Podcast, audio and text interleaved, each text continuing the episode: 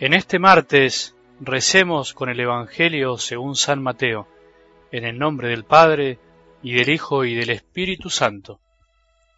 En cuanto se fueron los ciegos, le presentaron a Jesús un mudo que estaba endemoniado. El demonio fue expulsado y el mudo comenzó a hablar. La multitud, admirada, comentaba jamás se vio nada igual en Israel. Pero los fariseos decían, él expulsa a los demonios por obra del príncipe de los demonios. Jesús recorría todas las ciudades y los pueblos, enseñando en las sinagogas, proclamando la buena noticia del reino y curando todas las enfermedades y dolencias. Al ver la multitud, tuvo compasión porque estaban fatigados y abatidos como ovejas que no tienen pastor. Entonces dijo a sus discípulos, La cosecha es abundante, pero los trabajadores son pocos rueguen al dueño de los sembrados que envíe trabajadores para la cosecha. Palabra del Señor.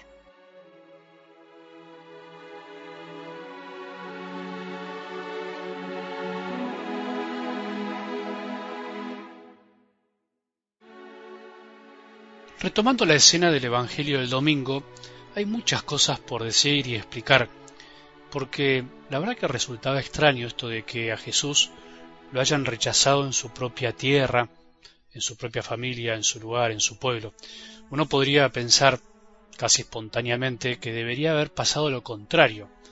Sin embargo, esta actitud es algo que se repite en la historia de la salvación con los profetas elegidos por Dios desde el comienzo, pasando por supuesto y finalmente con Jesús hasta nuestros días, a vos y a mí, porque también somos profetas por el bautismo. Como decía Jesús, un profeta es despreciado solamente en su pueblo, en su familia y en su casa. Me parece importante, antes que nada, hablar algo sobre lo que es un profeta, porque se tiene una imagen a veces bastante vaga, desdibujada o lejana de la profecía, del ejercicio de un profeta. Justamente una vez, me acuerdo, me encontré con una joven del barrio donde estoy yo que desde hace 12 años había recibido la confirmación y ahora se pasó a una iglesia cristiana, evangélica, esto que de algún modo es moneda corriente en nuestra iglesia, que a veces parece que no termina de haber pertenencia. No digo lamentable porque las otras iglesias a veces pueden hacer mucho bien, pero sino triste porque es nuestra iglesia y que como iglesia católica todavía nos puede pasar que no sabemos cómo formar bien en la verdadera fe para que nuestros hijos no se vayan, nuestros hermanos no se vayan. No sabemos cómo hacer para hacer sentir a los fieles parte de una familia que tiene todos los medios necesarios para la salvación y que al irse, sea por lo que sea, se pierden de lo mejor, como por ejemplo la Eucaristía, la confesión. Pero bueno, ese es otro tema, otro cantar, como se dice. Me la encontré por la calle y me contó que se había ido a otra iglesia. No busqué convencerla y contradecirla en ese momento, pero me dijo que se iba a escuchar a unos profetas que habían venido de no sé dónde.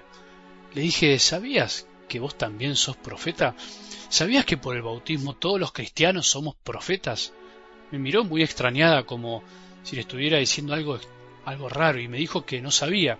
Sí, le dije, cuando nos bautizamos, el sacerdote nos unge con el crisma y nos nombra sacerdotes, profetas y reyes. Eso quiere decir que vos también podés hablar en nombre de Dios. Le di la bendición y seguí mi camino. No sé qué habrá pensado después de eso. Vos por ahí también ahora estarás escuchando extrañado o extrañada. ¿Lo sabías? ¿Sabías que sos profeta? Te cuento que vos y yo somos profetas por el bautismo, porque el Espíritu está en nosotros, y si nos dejamos guiar por Él, por la palabra de Dios, podemos hablar por Él. Hablamos en nombre de Dios Padre y a los demás. Tenemos que transmitirle eso, palabra de Dios.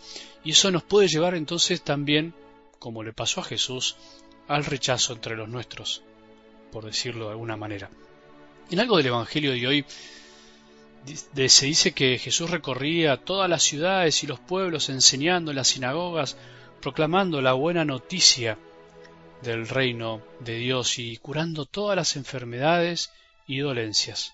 Digamos que hacía de todo un poco, pero hacía todo lo necesario, o sea, todo lo que necesita el hombre para vivir mejor, recibir las enseñanzas del Padre, recibir la buena noticia y ser curado de lo que nos hace mal, de lo que nos daña el corazón, el alma y el cuerpo. Esa es la buena noticia con mayúscula.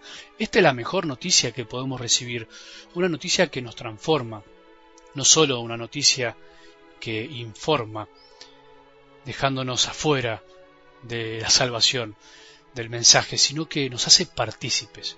Una vez me acuerdo cuando al final de la misa anuncié que íbamos a hacer una misión por el barrio en el invierno para anunciar la buena noticia del reino de Dios, pregunté si alguien sabía a qué me refería cuando decía buena noticia. Poco para saber qué piensan cuando uno utiliza palabras o frases que parecen obvias, pero que no todos la entienden. Mi amigo Johnny, ¿te acordás? Tomó la palabra como desde hace mucho tiempo no la hacía y me dijo, sí, padre, quiere decir que Jesús está resucitado y vivo entre nosotros. Fue increíble. La capilla entera se quedó perpleja y todos empezamos casi espontáneamente y salió un aplauso con una sonrisa. La verdad es que merecía un aplauso, una respuesta tan certera y concisa. Bueno, no sé si debo explicar mucho lo que quiere decir, después de escuchar lo que nuestro amigo Johnny ya explicó también, pero sí vale la pena ahondar un poco más en lo que implica esta linda noticia que Jesús nos vino a dar. En el fondo, cuando Jesús proclamaba la buena noticia, lo que estaba diciendo de alguna manera, y dicho más sencillo, es alégrense porque Dios ya vino al mundo, porque Dios se está haciendo presente en la tierra. Alégrense porque yo soy Dios hecho hombre y estoy con ustedes ahora, en este momento. Por eso no es una noticia más, no es una noticia como las del noticiero que vemos en la televisión, esas que escuchamos y después seguimos haciendo, como se dice, zapping, como si nada, y que después difícilmente nos cambien el ánimo de nuestro corazón por tanto bombardeo de informaciones que nos saturan. Es la noticia con mayúscula que vos y yo descubrimos en algún momento de la vida y hoy nos hicieron tomar un rumbo distinto. Es la noticia que cambió la historia de la humanidad, un antes y un después. Si nosotros no hubiésemos aceptado esta linda noticia de Jesús, hoy no estaríamos escuchando la palabra de Dios, hoy no estaríamos sirviendo en la iglesia, hoy no disfrutaríamos de ayudar a los que más necesitan, no nos alegraríamos tanto al hacer un retiro espiritual, por ejemplo, al reunirnos en un grupo de oración, al visitar un enfermo, a intentar animarlo. Te pregunto y me pregunto, ¿nos alegró alguna vez esta noticia? ¿Nos alegra hoy? Que tengamos un buen día y que la bendición de Dios que es Padre misericordioso, Hijo y Espíritu Santo, descienda sobre nuestros corazones y permanezca para siempre.